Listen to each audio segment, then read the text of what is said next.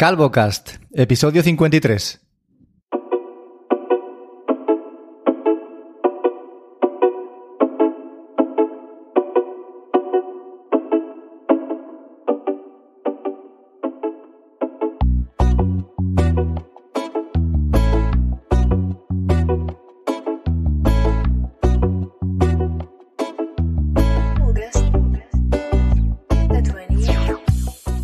Hoy es 17 de septiembre, domingo, y una semana más estáis aquí acompañándonos, estamos nosotros acompañándonos a vosotros, y tengo el placer de tener al otro lado a mi grandísimo y querido Fernando Vidal. Buenos días. Hola, buenos días, ¿qué tal estamos? Has salido nadando esta semana de porque he visto fotos por ahí, vídeos bastante terribles de cómo estabais por Valencia. Pues llevamos un mesecito de septiembre bastante complicado. La verdad es que eh, aquí cuando llueve siempre se dice que cuando llueve diluvia y no se puede no se puede estar más acertado. De verdad que creo que fue el, el, viernes, hoy es domingo, el viernes en mi trabajo cayó una tromba de agua impresionante. De hecho entró agua dentro de mi oficina, como cuatro dedos de agua. Eh, yo estaba con la escoba y el, mocho y el recogedor y cuando empezó a entrar agua dije, buah, estoy jodido. Pero es que cuando estaba intentando achicar el agua con la escoba hacia afuera de la puerta y vi a mi derecha flotando la papelera y dije, vale, ya está. viste, que eso no, no iba a buen puerto. Exacto, dije, ya está, voy a intentar salvar lo que pueda y nada, hice la típica de coger el, ordenador, desconectar todos los cables, subirlo encima de las mesas, coger los archivadores. Aún así, eh, pues grabé unos cuantos vídeos y murieron dos archivadores que se quedaron solitarios en una de las estanterías que tenemos. Se quedaron allá abajo y, se fueron cubiertos parcialmente por el agua. Eh, me he despedido de ellos ya.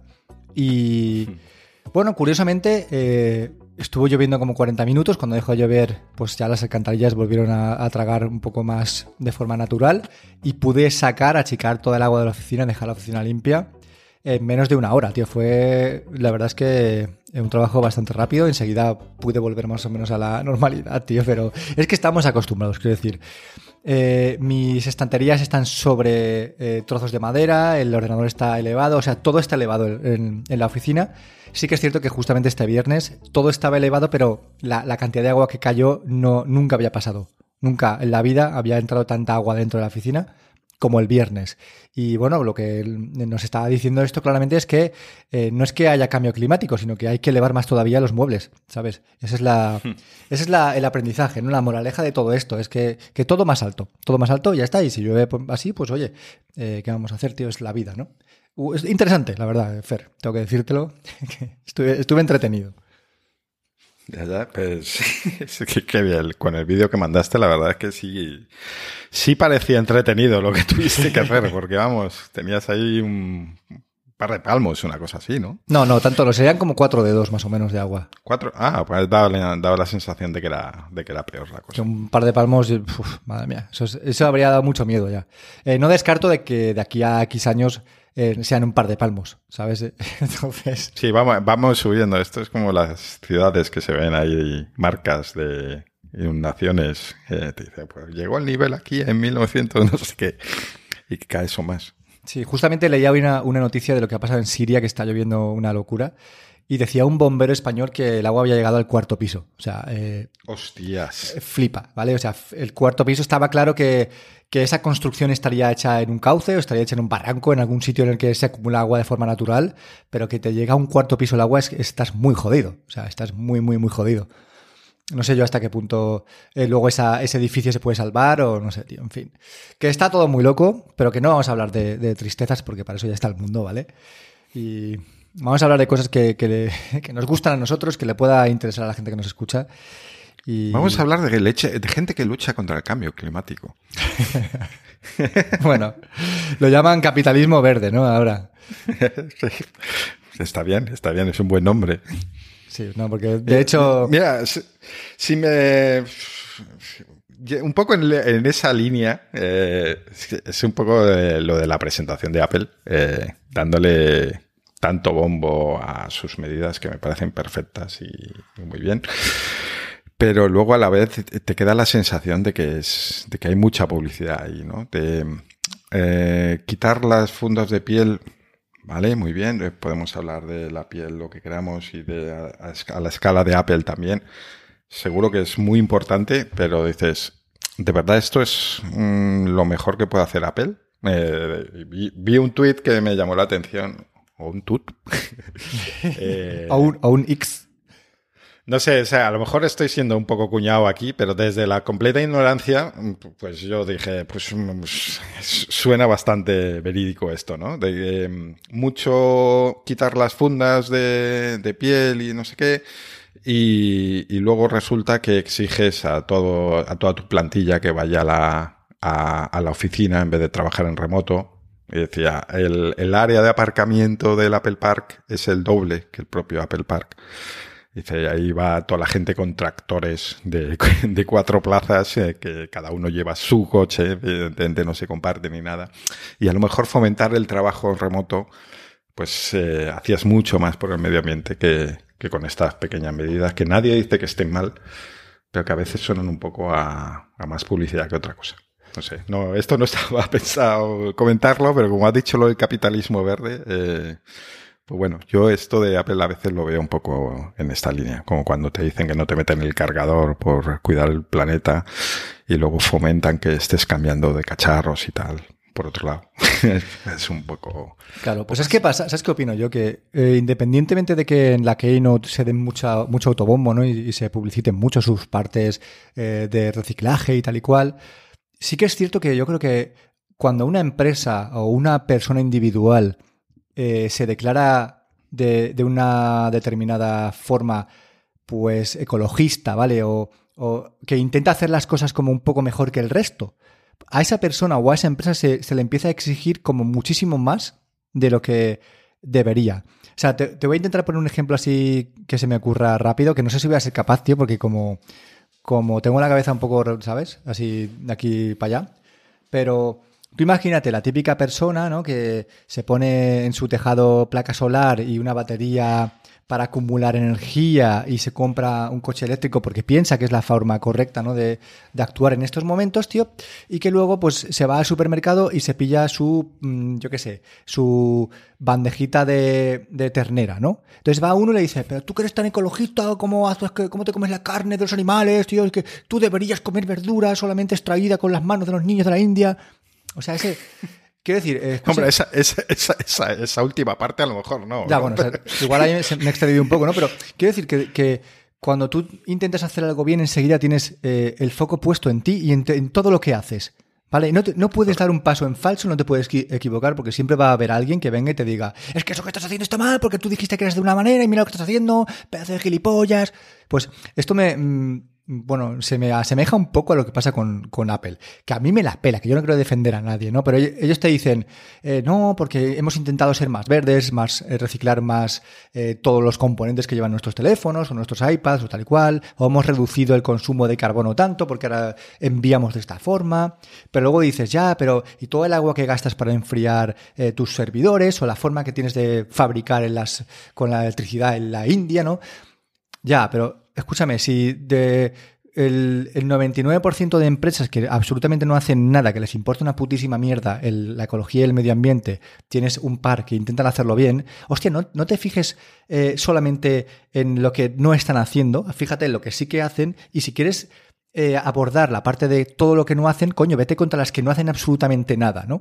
Y ya no digo empresas, sino digo también personas, porque esto pasa mucho con las personas, en política pasa mogollón de veces, tío, el típico político de, tú que decías que mira, que no sé cuánto, si te has comprado una casa de medio millón de euros, escúchame, yo también tengo el mismo derecho que tú a comprarme una casa de medio millón de euros si la puedo pagar o si me puedo hipotecar. ¿Quién eres tú para venir a decirme que me he comprado, no?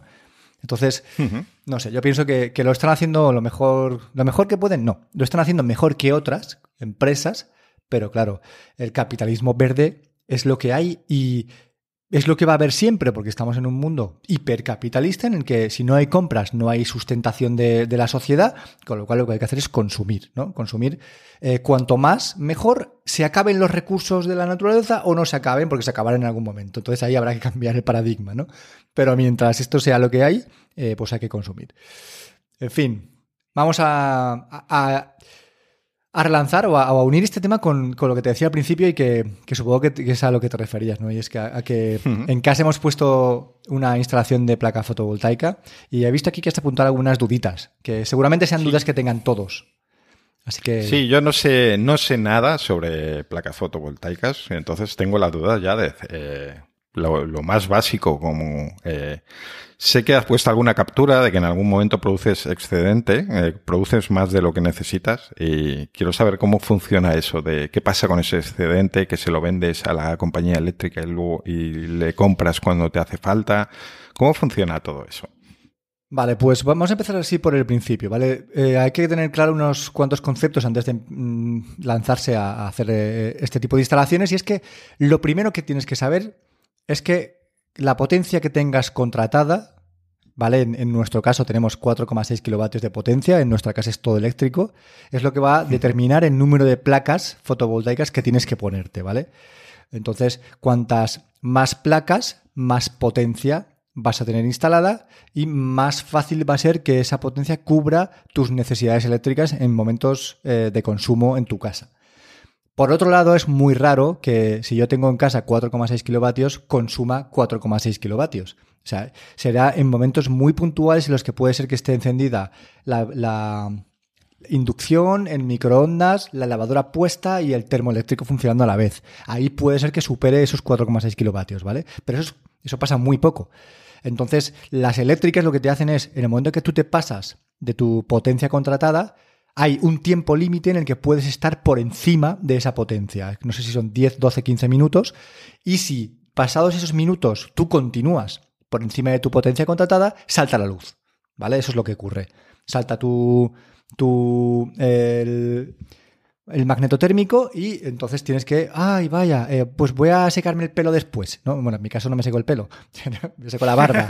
me seco la barba, escucha, no, me seco la barba, entonces, bueno, pues me la secaré después. O, luego me pondré a hacer cosas con el microondas, ¿no? Porque sabes que tu potencia actual está por encima de la que tienes contratada, con lo cual, si lo vuelves a hacer, volverá a saltar la luz. Entonces, si en nuestra casa hay 4,6 kilovatios, lo suyo es que intentes poner el número de placas que más se aproxime a ese consumo. Pues en casa pusimos 8 placas de 550 vatios, que son 4,5, si no me equivoco. No, 550 por 8. Da igual, 4,6. Sí. Y eso es lo teórico. Luego está la parte práctica. Una cosa es, eh, eh, si tú te, pones 8 placas de 550 y dices, vale, pues voy a producir tanta electricidad. No. Siempre se produce menos, ¿vale? Por, circunstancias de las placas, porque no pueden eh, funcionar al 100% de su capacidad, por el sol de la forma que está incidiendo y tal y cual. Total, que 8 placas y nosotros tenemos eh, unos picos de producción solar de 4 kilovatios, ¿vale? Que está súper bien. Hay una pérdida de unos 500 mm, vatios por, por toda la instalación, que, ya te digo que está muy, muy bien. Vale, pues sabiendo que tenemos 8 placas y que tenemos teóricos 4,6 kilovatios o 4,5 y que tenemos prácticos unos 4 kilovatios, pues más o menos ya puedes saber, ¿vale? Cómo funciona eh, la producción solar. La producción solar funciona como una gráfica de, de una campana de Gauss, una, gráfica de una media, ¿no? Que durante las horas eh, iniciales del día no hay producción, a medida que el sol va apareciendo, pues esa campana se eleva hasta un pico, que es cuando más producción hay, que es sobre las 2, 3 de la tarde, y luego empieza a bajar otra vez hasta que ya no hay nada, ¿no? Porque ya hay oscuridad o, porque, en fin, el sol está más abajo, en invierno, por ejemplo, entonces incide de otra forma eh, la radiación. Hmm. Eh, lo que te puedo decir es que, como pasará en la mayoría de las casas, nosotros cuando más producción hay no estamos en casa. ¿Vale? Entonces, ponte que hay un consumo, un consumo basal de mi casa de 0,2 o 0,3, 300 vatios, que es todo lo que está encendido funcionando de forma eh, interna, en plan la nevera, el, los stand-by, ese tipo de cosas, ¿no? Y que ahí eh, cuando no estamos en casa es cuando más producción hay, con lo cual eh, se está desperdiciando esa energía, ¿no? Porque si no se está consumiendo, pues no se está desperdiciando, se está desperdiciando porque se está, se está vertiendo al caudal de, la red ¿no? eléctrica. ¿Qué formas tenemos de que esa energía nos la paguen o nos la acumulen las, las eléctricas? Pues ahí, es, ahí viene la parte, la parte que, que, es más interesante porque eh, esos kilovatios extra que tú no estás consumiendo te los van a pagar o te los van a acumular. ¿Vale? Entonces, depende de la compañía, te los pagan o te los acumulan. Esto es lo que se llama baterías virtuales. Entonces, eh, si yo a final de mes tengo un gasto eléctrico de mi casa de 300 kilovatios y he producido 600, tengo 300 kilovatios que se me deben acumular o se me deben pagar. ¿Vale? Eso se llama excedente. Entonces, ese excedente hay dos maneras de, de que vuelva a mí. Uno es que la compañía te los pague en un monedero virtual, ¿vale? Que significa que te guarda esos kilovatios multiplicados por normalmente lo que están pagando ahora son unos 10 céntimos la que más, 10 céntimos por kilovatio, pues 300 por 10 tienes 30 euros que te guardan en saldo. Y ese saldo se te va eh, descontando a medida que tú vas consumiendo eh, la energía, ¿vale? Entonces lo que te hacen es aproximar tus facturas a cero o tener facturas a cero y después el resto de excedente te lo acumulan. ¿Qué pasa? Que hay empresas, hay, hay comercializadoras que lo que hacen es, eh, yo te acumulo en, la, en el saldo virtual solamente los kilovatios consumidos de electricidad, no las potencias. Entonces te toca pagar la potencia y te acumulan el saldo en kilovatios. Pero todos los meses vas a pagar 20, 22, 18 euros, lo que, lo que sea de potencias, ¿no? Que eso tampoco es muy interesante, porque lo, guay es tener facturas a cero. Hay otras comercializadoras que lo que hacen es eh, condonarte la factura completa. Potencias, eh, consumo eléctrico, impuestos, todo, ¿vale? Y entonces se te queda la factura a cero y el resto se te acumula en monedero virtual. Vale, ¿qué es lo que pasa? Que lo más interesante no es que tú vendas la luz a 0.10 y la estés comprando a 0.12 más potencias a 0.16. No, lo más interesante es que las compañías te faciliten las baterías virtuales de kilovatios.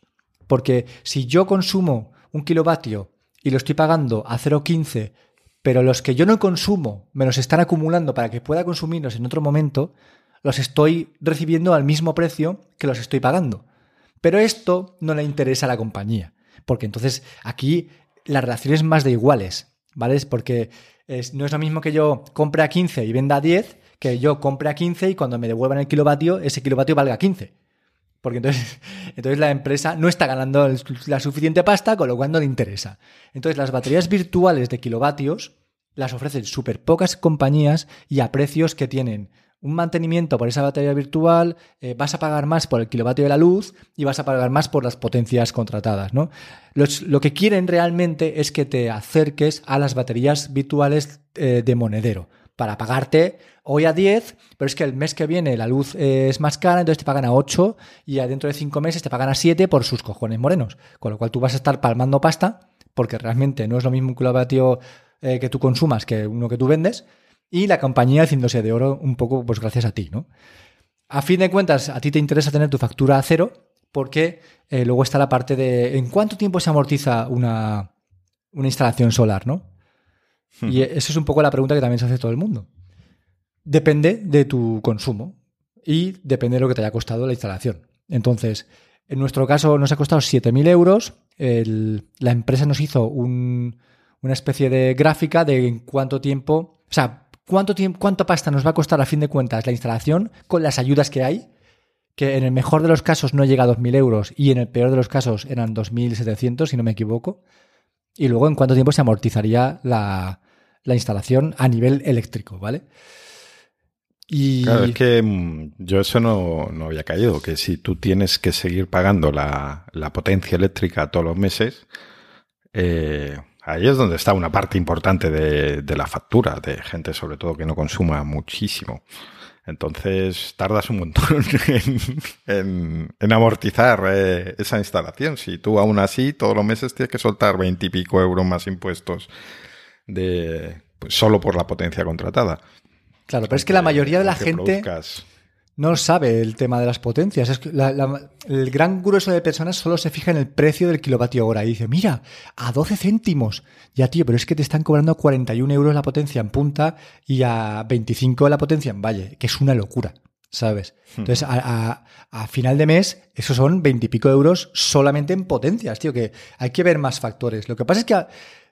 como pasa en casi todos los, los sectores, tío, te das cuenta cuando empiezas a mirar tarifas de que de que haya acuerdos entre las distribuidoras y las comercializadoras, tío, de que nos están tomando No. el pelo, tío. No. Nos toman el porque las potencias, claro, son súper similares y dices, ¿cómo puede ser, tío? Son súper Pero eso parecidos. está prohibido. Ay, no me digas. Hacerlo. ¿Qué me dices? ¿Que está, está competencia detrás? Buscando ahí. Pero, pero, tú, pero tú que eres rojo, ¿o ¿qué? O sea, Pues mira, sí, ¿sabes? Así. que está prohibido que se ponga de acuerdo, hombre. Nada, total. Al final, eh, si tienes una instalación, intenta que, que la balanza sea lo- que te paguen lo máximo por ese kilovatio o que te lo acumulen en kilovatios hora y que, que las potencias y el consumo mm, por kilovatio no sea lo, lo más caro. Ya está, intentar buscar esa tarifa un poco balanceada y, y a tirar millas, tío, con este tema.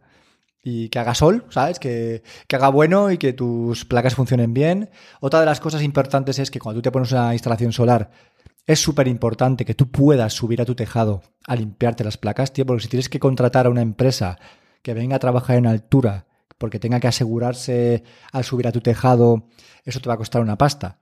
Entonces, por ejemplo, si hay una granizada, como hubo hace unas semanas aquí, que tú puedas saber si tus placas se han dañado sin tener que llamar a nadie es vital. ¿Para qué? Para que, oye, es que mis placas, mira, ha caído una granizada, se han roto varias, esto el seguro te lo cubre. Si tú no lo sabes, igual estás meses y meses y meses ahí. Oye, ¿por qué? ¿Qué pasa? ¿Por qué no produce esto todo lo que debería, no? Llama a una empresa que vengan a mirártelo, que te certifiquen eso, que está roto, llama al seguro, que vuelvan a. No sé, es un poco una historia, ¿no? En mi caso, yo puedo subir a mi tejado y limpiar yo mismo las placas con mis manitas, y me parece que está muy bien. Y pues eso no se me habría ocurrido jamás. ¿sabes? Es lo, lo típico que hasta que no te planteas seriamente mm, poner una instalación no piensas en esas cosas. Pero claro, eh, yo veo la casa de mis padres, que es un sitio... O sea, vale, en Galicia es muy complicado, habría que verlo muy bien eso de que pueda merecer la pena, ¿no? Pero llegado el caso, no se me habría ocurrido jamás pensar en lo de subir al tejado y en la casa de mis padres es, olvídate, o sea, tiene que ir un profesional bien amarrado porque no, no tienes acceso fácil ni mucho menos y, y es peligrosísimo. O sea, no. eh, habría que valorar incluso ponerlas en otro sitio que no fuera el tejado en ese caso, por lo que estás comentando. No, realmente es que no tienes opción, porque eh, las- la ubicación de las placas mm, tiene que estar arriba para que tenga las menos sombras posibles. Si tienes árboles cerca de tu casa que puedan dar sombra a las placas, ahí no te las van a poner, porque la sombra las estropea. Y luego, claro, tienen que tener una orientación que, eh, mm, vamos, la, la mejor es sur y luego variaciones del sur, sur-sureste, sur-sureste, o sea, es la mejor, la mejor mm, ubicación para la mayor producción solar, ¿no? Pero claro, si tú no puedes subir, imagínate la típica lluvia de calima de barro, tío, que, que te deja los coches llenos de mierda, pues imagínate las placas. Sí, Eso luego se seca ahí y está sucio, tío. Y cuando está sucio hay menos producción. Y si vuelve a llover eh, barro, como aquí en Valencia, que llueve barro cada dos por tres, tío, pues todavía peor, ¿no? En tu caso igual, como llueve bastante, con la propia lluvia se, li- se irían limpiando, que también es, es una parte positiva. Pero el mantenimiento de una instalación solar eh, está ahí escondido y es pasta porque cualquier empresa que haga trabajo vertical es muy cara, tío, porque esa gente necesita un equipamiento especial, necesita unos títulos y que no tiene todo el mundo, con lo cual es todo más caro, ¿no? Y luego aparte subir y limpiar, lo que es el trabajo de limpiártelas, dejártelas bien, ¿no? Así que nada, eso hay que tenerlo en cuenta también. De momento muy contentos, la verdad es que estamos súper contentos con la, con la esto. Todavía no hemos recibido primeras facturas, hace solamente una semana que hemos, hemos hecho el cambio de compañía, ¿no? Porque una vez las tienes, luego tienen que aprobarte la, el autoconsumo y cuando ya te, ap- te aprueban el autoconsumo, entonces ya puedes empezar a cobrar esos excedentes. No es instantáneo, no es yo ya tengo la- las placas puestas y en producción, a partir de ese momento ya tengo excedentes y me los pagan o me los acumulan, no, no. Tiene que pasar un tiempo, se tiene que legalizar tu instalación. La, Y mientras la- tanto ese excedente... eso, eso lo regalas. Lo regalas, tío. sí, sí, la sí. buchaca ¿no? de alguien, de Correcto. la empresa. Que, que- Sí, sí es. Entonces, la distribuidora tiene que aceptarte el, el autoconsumo y luego cuando la distribuidora le comunica a la comercializadora, que es tu empresa eh, de electricidad, que ya tienes autoconsumo, entonces empiezan a pagártelos. Ahí pasa por lo menos 8, 9, 10 días, ¿sabes? Que tú regalas a, la- a las empresas tu electricidad. Así funciona todo, tío. Pero bueno, eh, son los cauces y, y ahora mismo pues ya está todo en marcha, todo bien. eh, contentos, ya te digo. Súper contentos, tío. Muy bien, Capitalismo, pues hablando, hablando de eléctricos, ahora habría vendría las tus primeras impresiones sobre el coche. Pero si te parece, para no correr mucho con el resto de cosas, y como es un tema temporal, podemos dejarlo para, para el próximo capítulo. Vale. Pero eh, simplemente nos puedes adelantar si estás contento o no, simplemente. Así rápido un sí o no. Pues quiero, mira, para que la gente nos escuche más en el episodio que viene, en el episodio que viene contaré mis experiencias, primeras experiencias, primeros kilómetros, ¿no? Primer mes y pico de, de conducción con el Tesla. Hoy no voy a decir nada. Lo dejo ahí, colgando, ¿vale? Pendiente. un salchichón en la boca de un mono. Pues hablando de coches, nos quedó pendiente del episodio anterior que yo hablé de un accesorio para tener eh, CarPlay inalámbrico sin necesidad de enchufar el teléfono en el coche. Y decía que en el iPhone no me iba fino del todo, que iba mejor en el Android que probé, en el Pixel. Y tú planteaste la duda de si sería porque mi iPhone es viejo, que tengo un iPhone 11 Pro, como ya sabéis. Eh, y quedamos pendientes de hacer la prueba. Y la hice con un iPhone 13 mini. Y efectivamente va mejor. Va mejor. Eh, se nota que va más fino en el 13 mini que en el... Sigue sin ir como con cable, evidentemente. Eh, pero eso ya entra dentro de lo esperado. Eh, pero va, va bastante mejor. En todas partes es usable, incluso con mi iPhone es usable, hasta cuando aceptas que cuando le das a la pausa va, a tardar un segundo en pausarse, por ejemplo, o a pasar para adelante, para atrás, pues todas estas opciones van a tardar un pelín. Pero en el iPhone, en el 13, pues es, es más inmediato, sin llegar a ser inmediato del todo, como en el caso del cable. Entonces, bueno, pues que sepáis que si tenéis un, teléfono más o menos reciente, pues que vais a estar más contentos si, si optáis por ese accesorio. Fue una prueba pequeña, pero bueno, yo creo que, es perfectamente extrapolable y que será así siempre. Me alegro de que ahora, de que ahora o a partir de ahora puedas disfrutar de tu CarLink, porque se han presentado nuevos iPhones, como ya todo el mundo sabe, y no queremos hablar esta semana de qué nos apareció la Keynote, así porque realmente creo que es unánime la, la sensación, pero sin embargo, eh, tengo la impresión de que se han vendido muchísimos iPhone 15 este año. No sé si es porque, como siempre, estamos metidos en una burbuja en la que pues nuestros contactos, ¿no? nuestros conocidos son los que hacen esas compras y nos da la impresión de que, oh Dios mío, todo el mundo se compra un iPhone. Pero yo sé que, que tú te has comprado un iPhone. Bueno, yo me he comprado dos iPhones.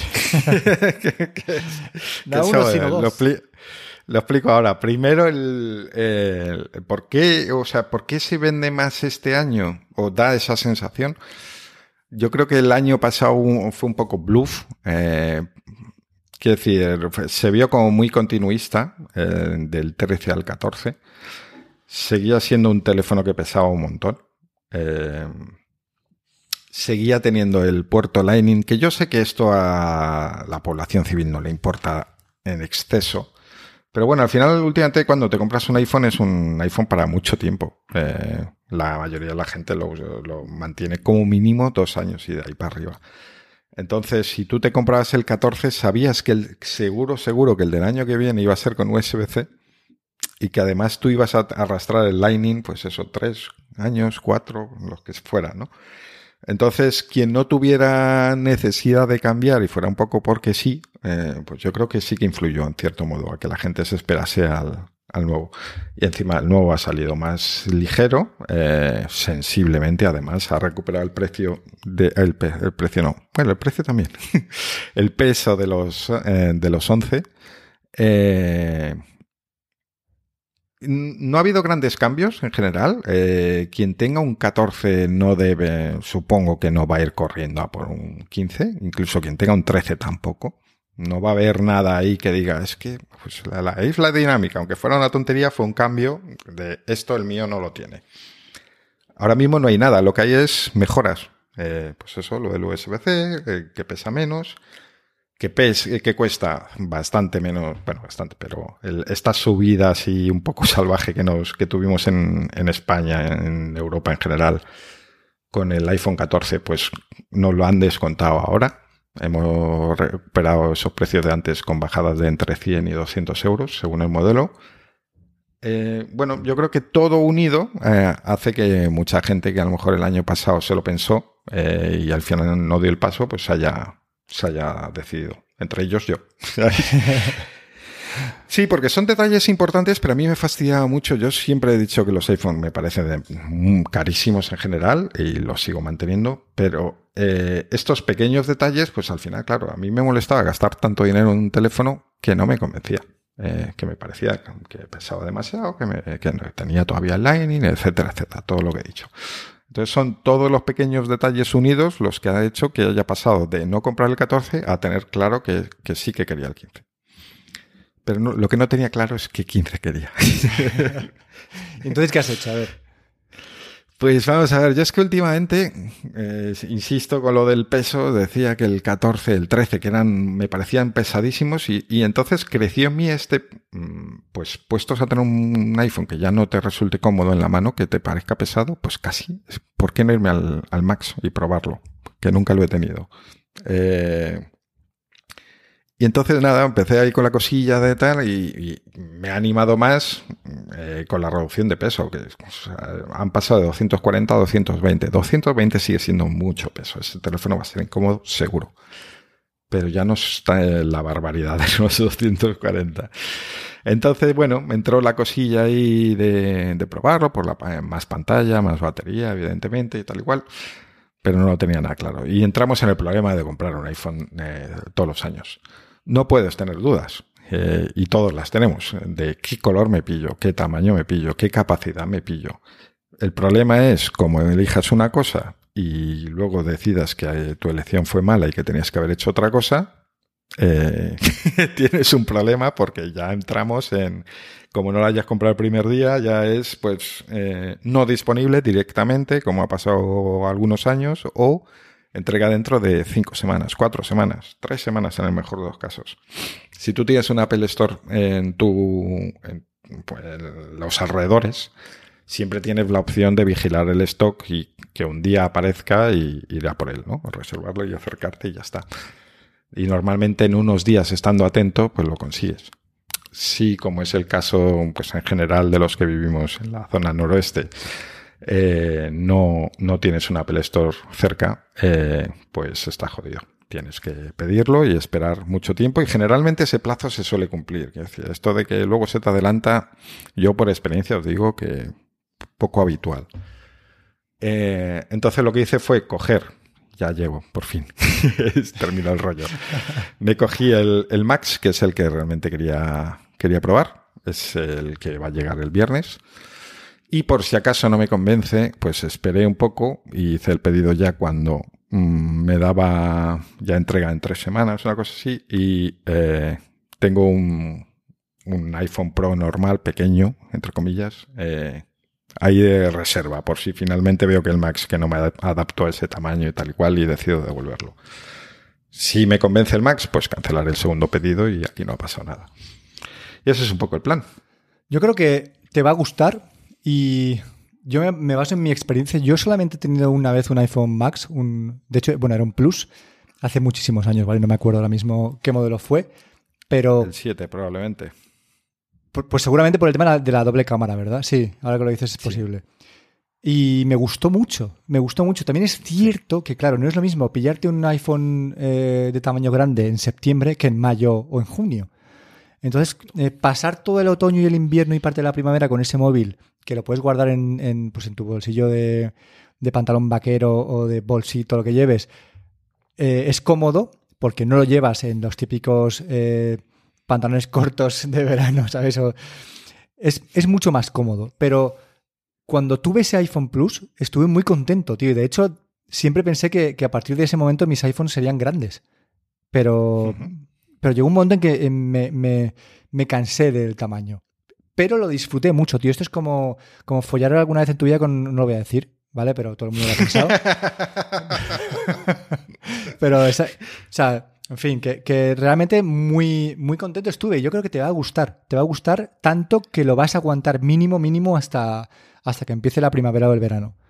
ya, bueno, ya. Pues yo, eh, una de las cosas que me animan es precisamente eso. Yo no he tenido ningún Max. Sí que tuve el Plus. Bien es cierto que eso habría que verlo, ¿no? Pero yo creo que el tamaño no era exactamente igual que el de los Max, ni, ni el peso. Yo creo que pesaba menos, que las baterías eran menos pequeñas. Entonces, además el módulo de cámara, que pesa bastante, pues era otra cosa, etcétera, etcétera. Pero sí que eso es una de las cosas que me han animado. A mí me gustó mucho el Plus y de hecho lo mantuve eh, hasta que compré el 10. O sea que como estuvo dos años porque el 8 no lo compré. Y luego después no hubo un 9, es el modelo perdido. Al año siguiente salió el 10, el X, eh, y ese fue el. Ahí, fue cuando lo cambié. Pero yo recuerdo estar muy contento con el teléfono. Eh, no, sin grandes problemas por el tamaño. O agradecía más la pantalla que lo que me quejaba de que pesase o fuese grande. Claro, al final te acostumbras a, manejar ese tamaño con tus manos. Si tienes que usar las dos, las uses. En tu caso tienes eh, unas buenas manos con unos buenos dedos. Seguramente, pues es como cuando ves los vídeos de del Marcus Brownlee, ¿no? Que, lo ves ahí con, con un iPhone Pro Max. Con esos dedazos de pianista. Y dices, pero ¿cómo lo está haciendo, tío? Pero si moviese era el pequeño. Y no, no, no, es el, es el Max y el tío llega a la esquina superior izquierda perfectamente con su pulgar, tío. O sea, wow, ¿no? Los móviles en sus manos parecen claro, pequeños. Luego, luego le, sí, es que a mí me ha pasado estos días que luego le veía con el pequeño y, y decía, es que es diminuto. Y digo, pero qué diminutos es el que tienes en la mano, Fer, que es con el que estás viendo este vídeo. Es que tiene, tiene, sí, sí, en fin, tener manos grandes es, es, pues, para ese tipo de cosas la verdad es que va guay. Mira, una curiosidad, eh, antes de cerrar el tema, eh, es lo que he hecho con los colores, que lo normal sería elegir un color y decir, pues lo cojo en azul. Bueno, pues coger estos dos teléfonos en azul, ¿no? Y no lo he hecho así. Eh, no sé, me ha parecido curioso cómo he llegado a esto y, y por eso lo comento. Yo llevo años con la historieta de coger un, o sea, de tener un teléfono azul. Me apetece, es un color que me gusta mucho. Mis accesorios, cuando puedo, suelen ser azules.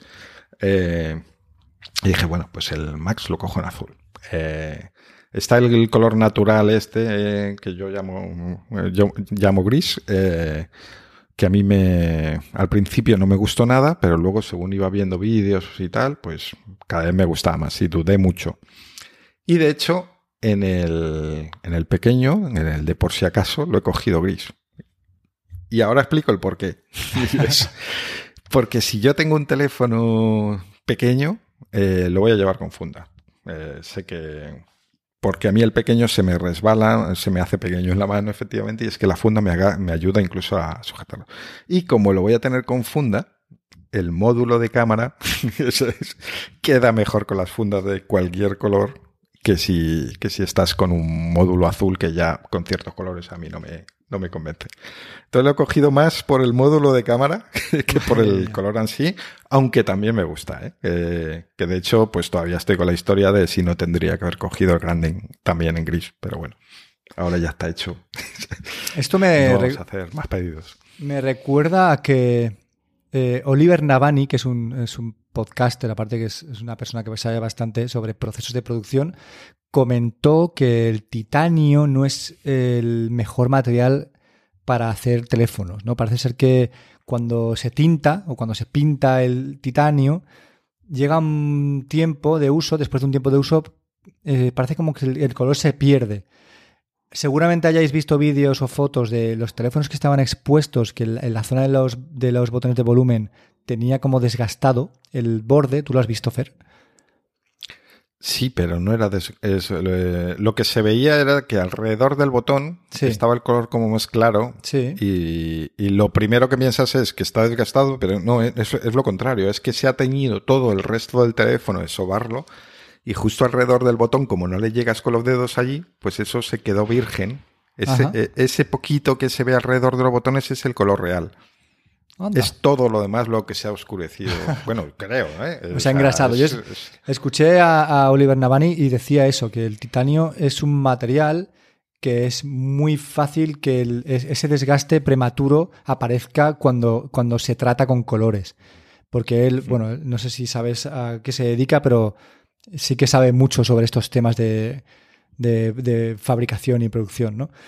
Bueno, aún es pronto para saberlo, pero de aquí a unos meses, pues seguramente empiecen a aparecer. Si esto ocurre, empezarán a aparecer fotos, vídeos, quejas por. Vamos, hasta en la última Sí, esa es una de, las cosas que me ha hecho pensar si he hecho bien en coger el azul, efectivamente. Eh, porque creo que va a envejecer peor. Y yo, si, si me quedo el Max, la idea es usarlo en algunos momentos sin funda, cosa que normalmente no hago. Simplemente porque es grande y entonces eh, me será más cómodo no llevar, eh, no llevar funda y darle más peso y, volumen. Entonces, por eso tengo dudas, porque lo que está claro, eh, o parece bastante evidente, es que el, gris va a resistir mejor estas cosas, estos cambios de colores, no se van a notar tanto. Porque ya no es el problema de que se oscurezca, que a mí si se oscurece todo, pues bueno. A mí lo- eh, la duda es que quede a manchas, como más oscurecido por un lado que por otro, y ya veremos si, no tenemos ahí un Titanium Gate en meses. A mí me hace mucha gracia que hubo quejas en, en redes sobre este tema y alguien, eh, típico fan de Apple, ¿no? Eh, que trabaja en medios relacionados con Apple, dijo, no, no, es que, es que este iPhone es un iPhone para usar con funda. Y se te cae una cara de gilipollas, tío, diciendo, ¿de verdad una persona adulta ha dicho que para evitar el desgaste de, de los marcos del móvil hay que usarlo con funda? O sea, esto es real, ¿no? Y sí, sí, parece ser que es real, ¿no? Que hay gente que realmente piensa que, no es un defecto, que no es un problema, que no, que no, que lo que hay que hacer es, es, es usar el, el móvil con funda porque es que lo estás usando mal si lo usas sin funda. Entonces, bueno, que aquí cada uno justifica lo que le interesa. Si la marca le da de comer o escribir sobre la marca le da de comer, pues mira, si hay que bajarse los pantalones y abrir el culo, pues eso harán, ¿no? De todas maneras, mm, me parece bastante ridículo esa argumentación y que si el móvil, eh, el iPhone nuevo tiene un problema de desgaste prematuro por el tema del titanio, pues está claro que te lo vas a comer, lo vas a asumir y ya está, tampoco pasa nada, ¿vale? Pero decir que, que no, que no, que hay que usarlo con funda porque si no se desgasta es de ser muy idiota, ¿no? En fin, eh, yo, hablando de fundas, estoy esperando una funda. Y es posible que durante la, la grabación de este episodio me tenga que ausentar eh, unos segunditos porque llamen al timbre y sea la funda que estoy esperando hoy domingo. Porque, porque La funda llamando a la puerta. Exacto, la funda me llama a la puerta hoy domingo, capitalismo verde y... y ¿Cómo, cómo llaman- capitalismo verde. ¿Cómo llamaríamos a que la gente trabaje los domingos, Una, tío? una persona, un repartidor que tiene que ir a tu casa a traerte Una una, puta funda, tío. Sí, sí, o sea, que a mí me da en un igual que me- que, la traiga el lunes, pe- no pasa todo nada. perfecto. Pues sí, tío. Eh, entonces, es una funda de, de un Galaxy S23 otra vez, ¿sabes? Porque me he vuelto a comprar un Galaxy S23 otra vez, porque soy así. ¿Qué pasa con este teléfono? es, que, es que yo no sé si preguntarte por qué has hecho esto. o, o simplemente dar por hecho que es, que es una, un- una jugada de las tuyas que pasará, que en tres días vuelves a tu iPhone y ya está. O incluso a buscar un iPhone 15, que es como probablemente acabe esta historia. Bueno, Pero bueno. pues si te digo que, no he tenido ningún iPhone 14, te sorprenderá. Y es la primera vez, creo, que no, no paso por el modelo anterior. Bueno, quizá a lo largo de este año sí que me compré un iPhone 14. No lo sé, pero de momento es curioso que, que no lo haya tenido todavía, ¿no? es un poco raro. Bueno, ¿qué pasa con el, con el S23? Pues que a veces tengo como, como eh, enamoramientos de, de móviles, tío, y con este me pasa. O sea, es un teléfono que, que me encanta. Me encanta su tamaño, me encanta la forma, las cámaras, me encanta cómo funciona. Y me pasó con el Pixel 5, que lo tuve como cinco veces también. El- me ha pasado con varios móviles a, a lo largo de las épocas. Creo que con el que más me pasó fue con el Pixel 5, que lo tuve muchas veces, y con el Pixel El 4. iPhone, no, y el iPhone 5. Y el iPhone 5C, ¿no? Sí. Me encantaba el 5S, que lo compraste y vendiste 300 veces. 5S y el 5C. Un iPhone, un iPhone 15, 15C, Fer, con esa trasera de policarbonato de plástico de colores, ¿qué me dices, tío? Buah, cómo me gustaba ese móvil. Me flipaba, ¿eh? En azul. Ah, Precioso. ah, con, con el peso que, que le da el policarbonato, por mí perfecto. Es que, es que no al pesaba nada. Sí, sí, era, era Le una... pones una funda si no te convence y... es que verdad, o sea, yo... estamos cambiando de tema totalmente, pero... Y, enlazando con el capitalismo verde y todo. O eh, mm, esta manía de los teléfonos ahora que tienen que ser, parecen piezas de alta joyería en vez de mm, dispositivos para usar y llevar en la mano que se puedan caer y que y que no sea un drama todo, eh, yo, creo que no que, ha sido un mal paso. Eh, de hecho, en ese capítulo que decías de Navani, él proponía usar un tipo de material para las traseras, que es el que el plástico, entre comillas, que se usa en los coches teledirigidos, ah. que se dan hostias, se vuelcan y tal, y, el coche está se mantiene sin problemas. Y yo diría sí, por favor. O sea, eh, mm, yo creo que ha sido un mal paso esto de las traseras de cristal, que se te rompe el móvil y allá va la trasera toda. Eh, y las baterías inexpugnables, que es imposible entrar en ellas y por lo tanto cuando tu móvil ya no quiere gastarte dinero en él, te dicen que ciento y pico pavos por cambiar la batería y dicen me compro un móvil nuevo. Por eso decía lo del capitalismo verde. Pues sí, yo, yo estaría totalmente a favor de volver a, a esos materiales, sí, sin duda. Qué bonito era el 5C, es que de verdad. Solo tengo buenas palabras para él, tío. En fin, pues eh, vamos a pasar a comentar algunas noticias que tenemos por aquí que nos han parecido interesantes. Y la primera, coméntala tú, porque yo no la tengo contratada todavía. Es una información de interés público. Exactamente. es simplemente comentar, por si vivís en la cueva y no os habéis enterado, que puede, no está patrocinado este mensaje, simplemente os parece interesante eh, que Disney Plus Plus, como queráis, tiene una promo de 2 euros al mes durante tres meses y sin permanencia ni nada. Bueno, pues, os apetece para, para ver Mandalorian y similares. Eh, una promo interesante y eh, que podéis contratar hasta el 20 de septiembre, por cierto, así que hay que darse prisita. y nuestro anuncio no, no pagado. Tenemos otro anuncio no pagado, literalmente, porque de hecho ni siquiera estoy con esa empresa. Pero si sois de Repsol, tenéis la luz o el gas con Repsol, que sepáis que si además tenéis un coche eléctrico, tenéis carga gratuita en los cargadores hasta el día 15 de octubre.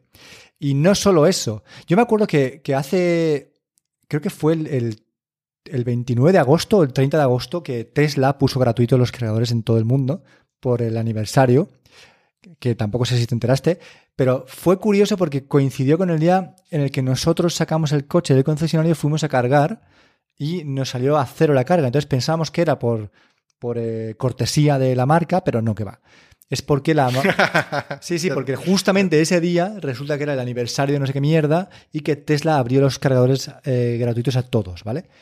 Entonces eh, se escucharon muchas voces de esto seguro que no lo hace ninguna compañía eh, que te diga. Eh, se refería sobre todo al tema de gasolina, ¿no? Seguro que ninguna compañía dice, pues voy a regalar hoy, que es mi aniversario, la, gasolina, el diésel a todos los coches.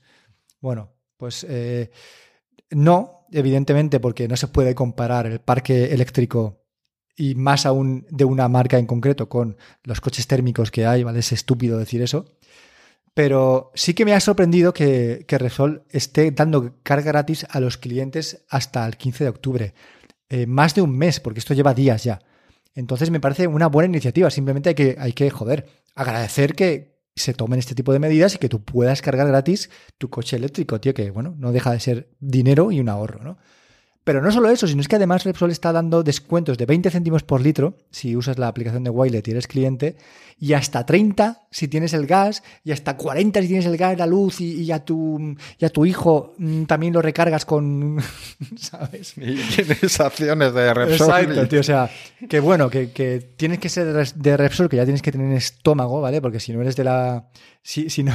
Yo me acogí a la tarifa de la OCU con ellos y está, estuvo muy bien, pero una vez se acabó esa tarifa es un poco suicidarte, ¿vale? Estar con estas empresas. Pero bueno, si, si lo eres, tío, pues aprovecha que tienes estos descuentos. Dejaremos el enlace en la página web de, de para que puedas ver cuáles son las promociones, cómo se aplican y, y cuándo acaban y todo esto. Me parece una buena iniciativa y hay que decirlo, ¿vale? Tampoco eh, hay que ser aquí más papista que el Papa y decir que como Repsol, no sé cuánto, pues no se dice nada porque es hijos de puta y capitalismo verde. Bueno, eh, si puedes pagar menos, tío, pues ahí lo tienes, ¿vale? Así que mira, con Disney a dos euretes y con el Repsol cargando gratis tu coche y con descuentos en gasolina, pues la cuesta de septiembre con los libros de texto de nuestros hijos. Y, los iPhone de los mayores. Y los iPhone, correcto, de los padres, pues va a ser, va a ser un poco menos cuesta. Son las noticias de alcance público que, que, deberíamos comentar. De hecho, vamos a activar una opción para que os llegue un puto mensaje SMS cuando lancemos esto y que no podáis evitarlo, ¿vale? Como lo de la Dana en la Comunidad de Madrid, pues igual, pero con CalvoCast.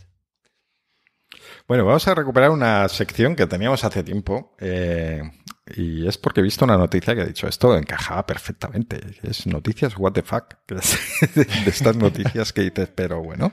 He de reconocer que no me he leído la noticia de la que voy a hablar y a lo mejor luego en la letra pequeña pues eh, cambia la cosa. Pero tú ves el titular y es que llama mucho la atención.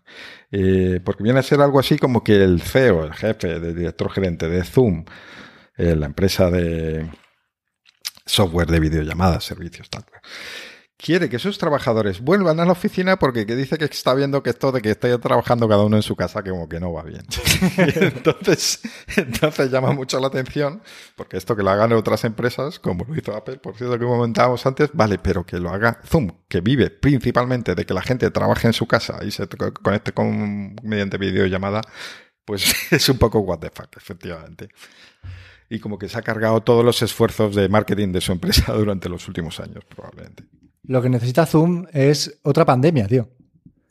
Porque la pandemia fue impresionante. O sea, yo todos los días hacía videollamada con mis padres, o sea, con mi padre, eh, con mis amigos. Claro, es que no había otra forma de comunicarse, ¿no? Pero una vez la gente ya se puede ver cara a cara, pues el uso de este tipo de plataformas disminuye muchísimo. Sí que es cierto que con el teletrabajo eh, ha ayudado a, seguir un poco ¿no? esa estela que se marcó con, la, con los días más duros de pandemia, pero bueno. También es curioso que la empresa que se dedica a este tipo de software diga que no, que hay que verse la cara, ¿sabes? En fin, hmm. paradojas, tío, de la vida. Eh, siempre, siempre está lleno de paradojas la vida. Y no sé, yo creo que, que el tema de, o sea, el rollo del teletrabajo se va a quedar residual y que poco a poco todo el mundo volverá a su, a su puesto de trabajo, a no ser que vuelva otra pandemia. Que también te digo que el COVID vuelva a estar en España eh, repuntando y que, y que no se sabe. No creo que nos encierren otra vez, pero que hay que tener un poco de cuidado dentro de... En cuanto empiece el invierno, tío, yo creo que el tema de mascarillas va a volver a... Va a volver a ser trending topic y si quieres irte a los cines, a los hospitales, a sitios donde haya mucha gente, vas a tener que ir con mascarilla seguro. Ya verás, tío. Conforme empieza el tema este, ya me está dando a mí mala espina. Bueno, pues vamos. vamos a hablar entonces de videojuegos. que es un tema que bastante más relajado que pensar en volver a ponerse las mascarillas.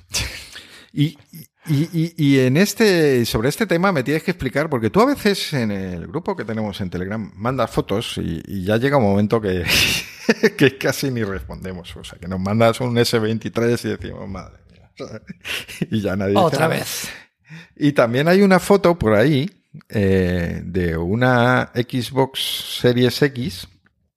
Eh, vaya nombre, madre mía de la edición especial Starfield, ¿eso qué es? ¿La habías sacado de internet? ¿No? Porque la, eh, había ahí un cuadrito que no, no recordaba yo en tu casa, pero que sí que encaja con la decoración de tu casa. Y entonces me quedó totalmente la duda. Tío, qué va, qué va. Simplemente os, puse la foto porque os comenté que si sacaban una Xbox Series X edición Starfield me la iba a comprar. Simplemente por, por bonita, ah, ¿sabes? Entonces estabas demostrando que no ibas a cumplir tu palabra. Pero es que no está, no, está todavía, tío, no, está a la venta. Ah, no está a la venta. No, no, no, entonces todavía no he podido comprarla. También te digo que, que he visto que el juego es una, es una truña, entonces me da mogollón de pereza eh, tener que comprarme esa consola con ese juego cuando es muy probable que ni siquiera lo llegue a jugar, porque todos los, los gameplays que he visto y las críticas, entre comillas, de, gente que juega, eh, lo pone muy regular. Y sobre todo lo pone muy Bethesda, tío. Es que a mí los juegos de Bethesda no me gustan nada. No me gusta el Fallout, eh, no me gusta... Es que no me gusta ninguno, tío. No me gusta el... Los Bethesdas. Sí, tío, los, los Bethestos, todos. no me gusta el Deathloop. O sea, es, como un tipo de, de, mecánicas y movimientos y tal que, que no... Con el que no consigo, ¿sabes? No consigo flow, tío. No consigo entenderlo bien.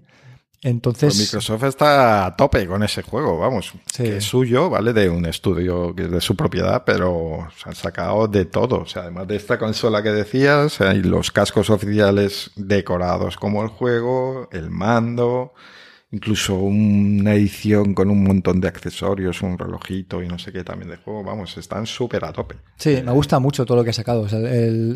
el, merch me parece súper guay y súper bonito. Pero el juego, uff, no sé, tío, tengo mis dudas, ¿eh? De que, de que pudiera gustarme a mí. O sea, yo entiendo que habrá mucha gente a la que le guste.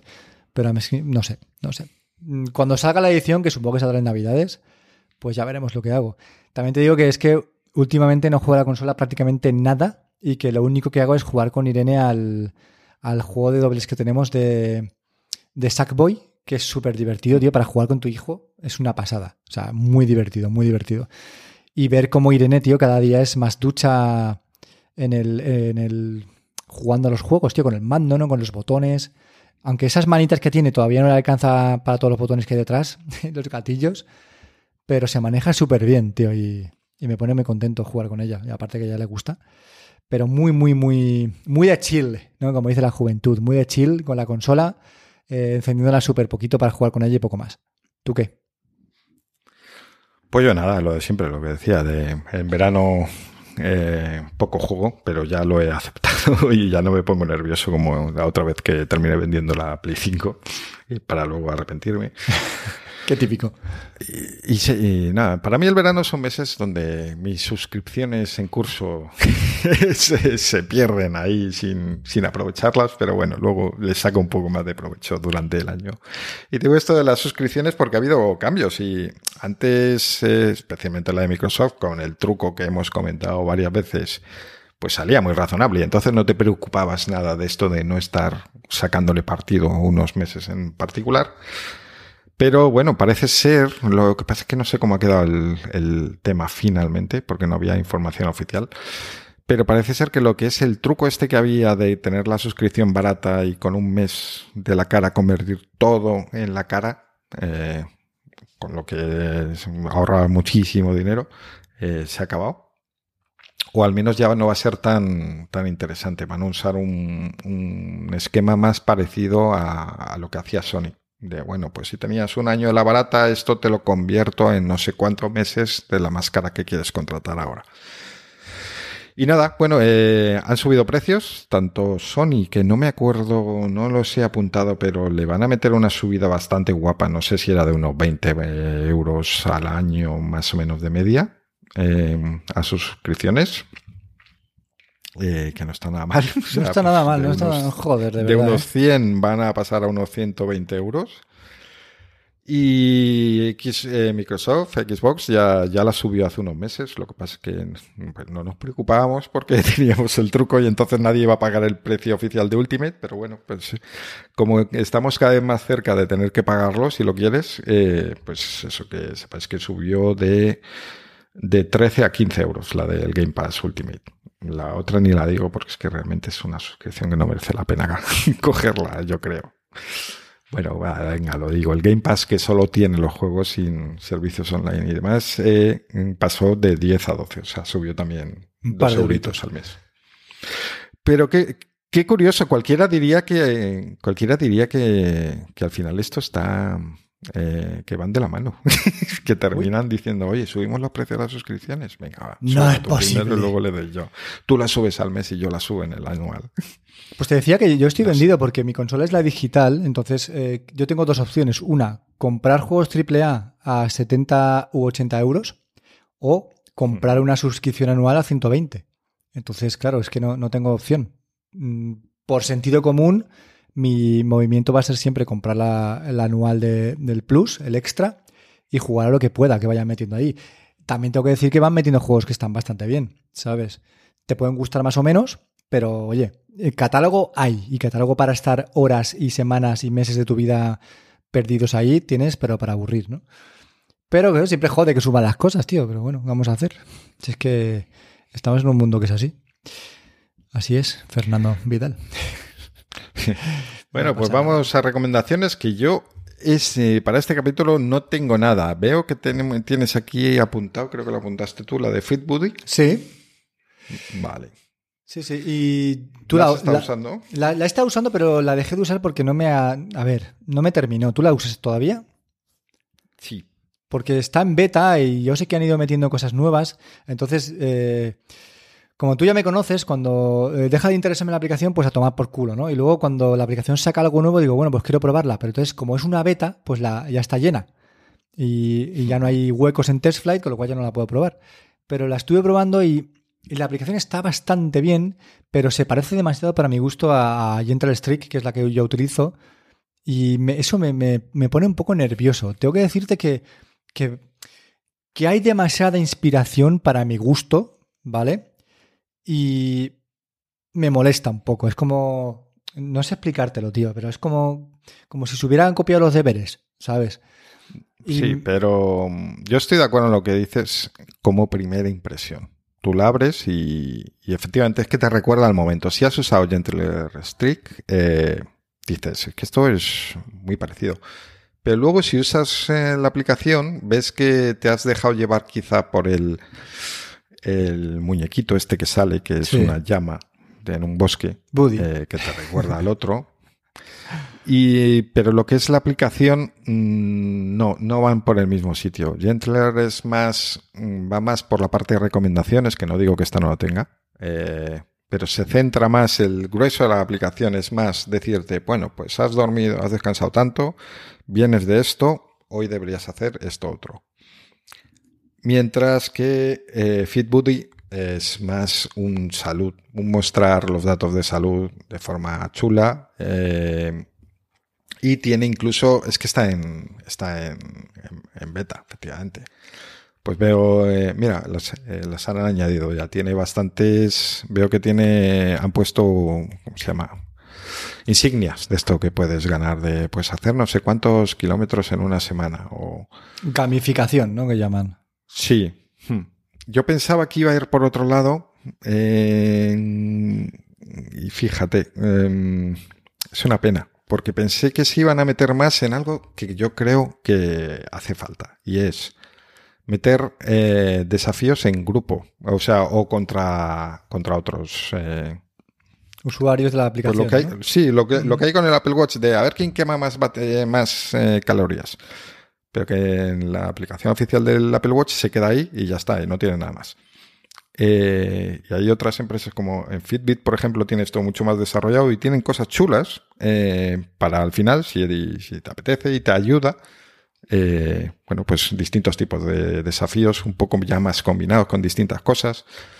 y pensé que iba a ir por ahí, porque es un, algo, una laguna que yo veo en las aplicaciones de, de iOS, que todas van por otros lados y nadie se ha metido en esto de, hacer desafíos.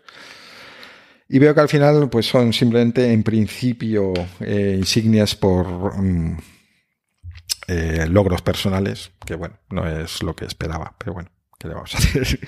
Tiene la parte del diario que está muy bien, eh, que que de un vistazo tú ves como no solo el día de hoy o el día de ayer, sino pues cómo fue el mismo día de hace una semana que quiero ver o no sé qué día que piensas antes de que te pusieras enfermo y quieres echar un vistazo. Mm, me gusta bastante eso del diario y lo que digo, volviendo al principio, no me parece la misma aplicación que Gentler. Eh, creo que es más la impresión que te da al principio que cómo es en general. Mm, te puede gustar una y no otra, eh, yo recomiendo que le echéis un ojo para ver si se adapta más a vosotros. A mí, en principio, ¿cuál voy a usar yo? Yo creo que voy a seguir eh, con Gentler una vez que tenga que pagar, entre otras cosas, porque todavía tengo la suscripción activa y no voy a pagar dos. Claro, es que ese es otro tema, ¿no? De pagar dos no lo, no, no, no lo veo. Vuelve a ser una, una suscripción anual, no va a ser barata, aunque los precios no sé si los ha comentado ya, pero no va a ser barata. Sí, van a ser, creo, unos 24 euros al año. Ah, pues entonces igual que la de Gentler. Sí, va por ahí. Ha copiado el... Decir que, que no lo hemos dicho aún, pero bueno, se sobreentiende que FitBuddy es una aplicación para tratar tus datos de actividad, ¿vale? Y para entrenamientos. Aparte tiene aplicación para el Apple Watch, en la que puedes ver muchos datos mientras vas entrenando. Eh, la aplicación está bien, es bonita, es, eh, es, del mismo desarrollador que Cori, Cori es una aplicación para diabéticos que me parece preciosa, está súper bien hecha, pero FitBuddy me parece que, que, no es tan chula, tío, que no sé si es por las tipografías, por, por no sé, eh, no me acaba de convencer demasiado en general su estética, ¿vale? Pero, pero sí que tiene muchos detallitos como eh, mucha retroalimentación áptica, ¿no? Cuando eh, entre pestañas o cuando tocas botones, tal y cual, eso está muy chulo. Y mi impresión es, esa. Eh, no creo que pague. Quizás si hubiera, cuando la saquen, típico periodo de prueba de siete días y yo tengo un iPhone, ¿vale?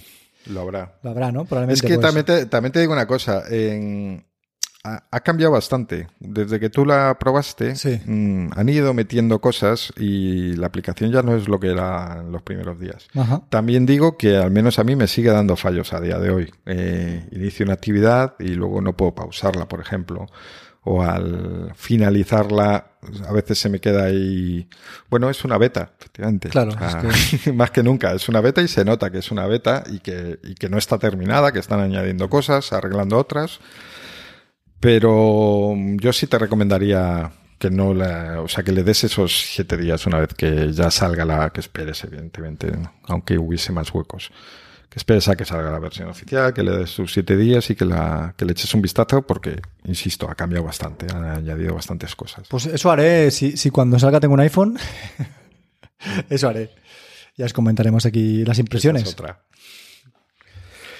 Bueno, y por último, comentario de los oyentes. Tuvimos un capítulo en el que hablábamos de nubes, almacenamiento en la nube, formas de almacenar todos los archivos en la copia de seguridad en, en un servicio en la nube.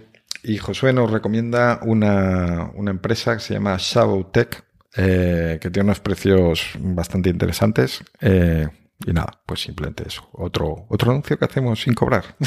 Así. Hoy estamos que lo damos todo. Capitalismo verde. Mira, hablando de este tema, y es que quería comentarte porque últimamente eh, escucho varios podcasts que se han adherido al rollo este de los anuncios y, y, me, uf, y me pone súper nervioso, Fer. Me pone súper nerviosos. Por ejemplo, el...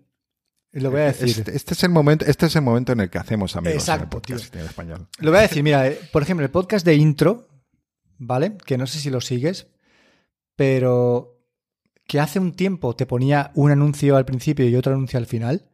Ahora te pone dos anuncios al principio y dos anuncios al final. O sea, ya hablamos de más de un minuto de anuncios al principio y al final del podcast.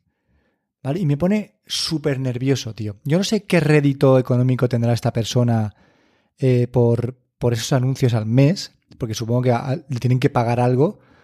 Pero, tío, la molestia que... Si tú puedes decir, no, pues te pones una aplicación que te quite un minuto de delante y un minuto de detrás. Sí, sí, tienes razón, si lo podría hacer así. Pero eh, si no lo haces o se te olvida o te cambias de móvil o de aplicación y la que usas ya no lo tiene.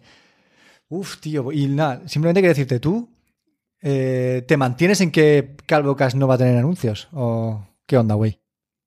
Sí, sin duda. ¿Sabes? Que es- Pero es que sin es- duda, pero por, pero, pero vamos a ver, pero es que eso no quiere decir que yo critique eh, al resto, ni muchísimo menos. Simplemente es, yo sé que esto no va a ser nunca una actividad económica, algo que me dé de realmente de comer, ni muchísimo menos, y entonces prefiero no tener ningún ingreso, evitar problemas de pues ingresos que luego tienes que declarar o no, ya veremos.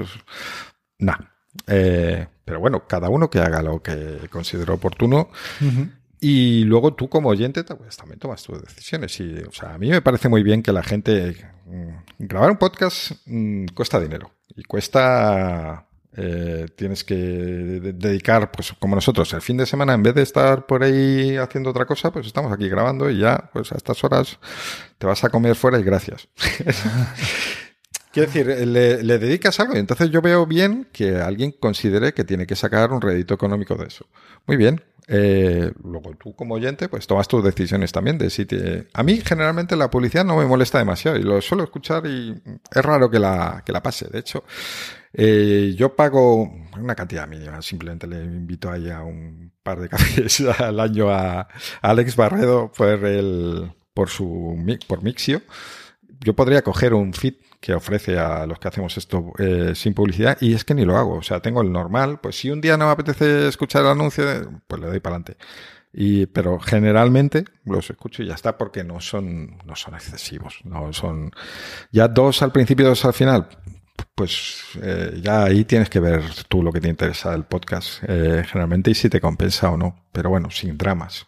O sea, cada uno que haga lo que, Yo, yo me que vea, pienso... tanto como si- podcaster como como oyente. si le compensa a él. O sea, yo no sé cuántos eh, oyentes tendrá Manuel, tiene el podcast de intro, pero no sé si le compensa a él, pero bueno, si lo hace supongo que es porque le compensa, aunque sea poco, ¿sabes? Pero bueno, eh, muy molestos, Emanuel, si nos escuchas, tío, dan muchísimo por el culo los anuncios y nada, simplemente que lo sepas.